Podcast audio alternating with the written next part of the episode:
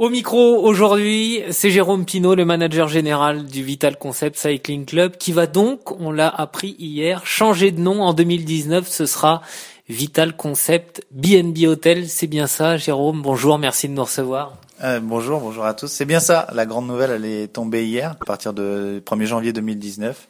Euh, les BNB Hotel nous rejoint en tant que copartenaire et donc le, le nom de l'équipe, le nom du club va évoluer.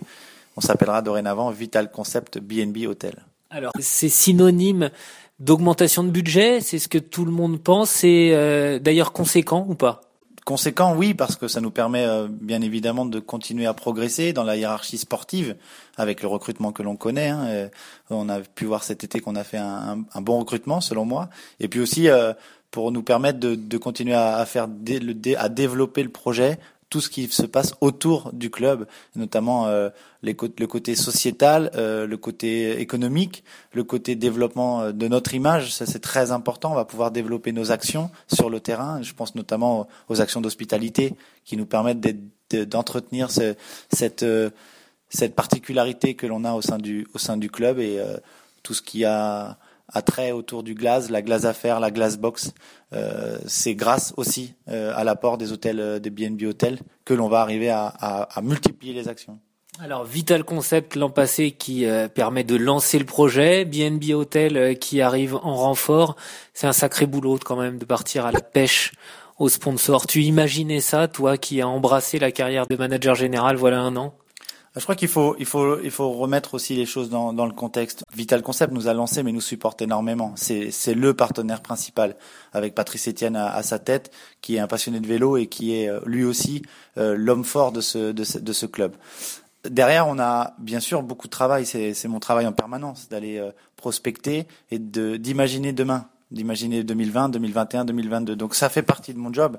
C'est fatigant, c'est beaucoup de temps à passer mais c'est tellement excitant. Euh, moi, mon rêve euh, était celui-là. Mon ambition était celle-là de, n'avoir à m'occuper euh, quasiment que du développement de mon club, du développement de, de l'équipe, de voir finalement prendre forme le projet que j'ai pu rédiger pendant deux ans au centre de droit, qui est aujourd'hui sur papier, qui fait plus de 100 pages, et quelques 50 ou 60 premières pages commencent déjà à être vraiment, vraiment concrètes. on va les voir sur le terrain. Dès cette année, on les a vus, on les verra encore l'an prochain un peu plus.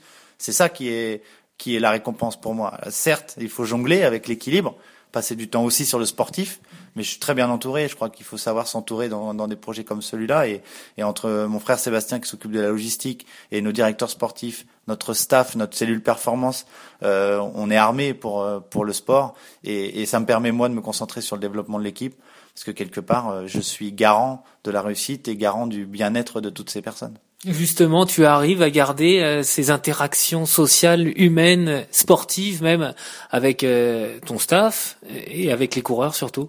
Oui, toi-même tu sais que c'est ma marque de fabrique, c'est l'humain. Euh, téléphoner régulièrement aux coureurs lorsqu'ils gagnent, mais lorsqu'ils sont blessés, lorsqu'ils perdent, lorsqu'ils sont pas bien physiquement ou pas bien psychologiquement. Euh, être en contact avec mon staff, on essaye de se voir très régulièrement. Le centre de performance à Tex est fait pour ça, c'est un endroit de rencontre aussi. Euh, je crois que le temps qu'on passe le midi à déjeuner ensemble est quasiment plus important que le temps qu'on passe au travail.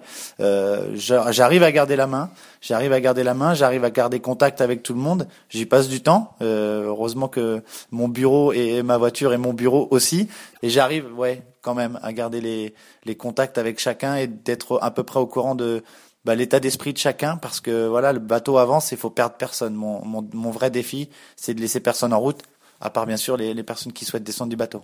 Le vrai gros parallèle et le gros point commun entre ma carrière cycliste et mon après-carrière, ma reconversion en tant que manager, c'est la remise en question permanente. C'est jamais s'endormir, c'est toujours prévoir demain, après-demain. Moi, j'ai jamais eu de contrat de plus de trois ans quand j'étais coureur, et aujourd'hui, on est sur le même euh, sur le, le, le, même tempo, euh, sauf que c'est à moi d'aller chercher ces fameux contrats trois ans pour assurer l'avenir de l'équipe.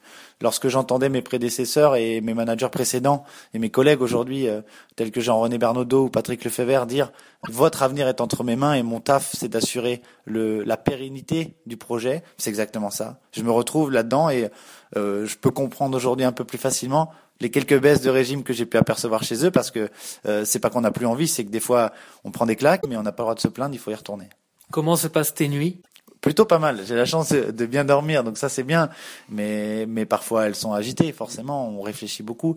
Euh, et, et aujourd'hui, ce qui me permet vraiment de de faire avancer et de et de d'imaginer demain, c'est aussi mes périodes sur le vélo. Mmh. Euh, avant, c'était mon métier. Aujourd'hui, ça me permet euh, c'est une vraie séance de psychothérapie pour moi. Je me retrouve seul, mais en même temps, j'arrive à mettre mes idées en place et surtout à, à canaliser euh, tout cela et de pas vouloir aller trop vite.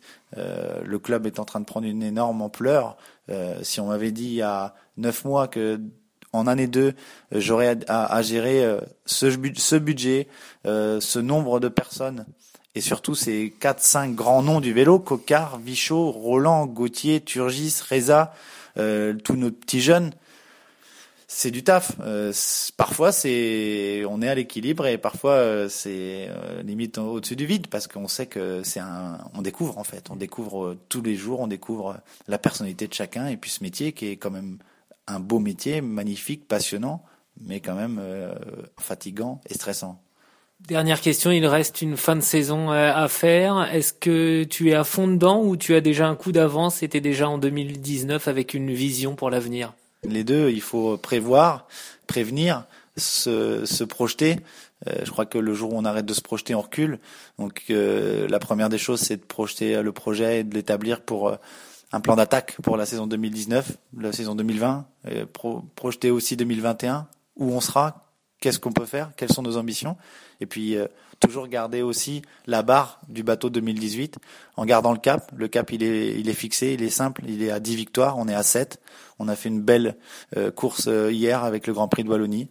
Il faut continuer dans cet état d'esprit-là, en ayant un peu plus de réussite peut-être, et puis euh, on peut peut-être décrocher une, voire deux encore belles victoires avant la fin de saison. Merci Jérôme.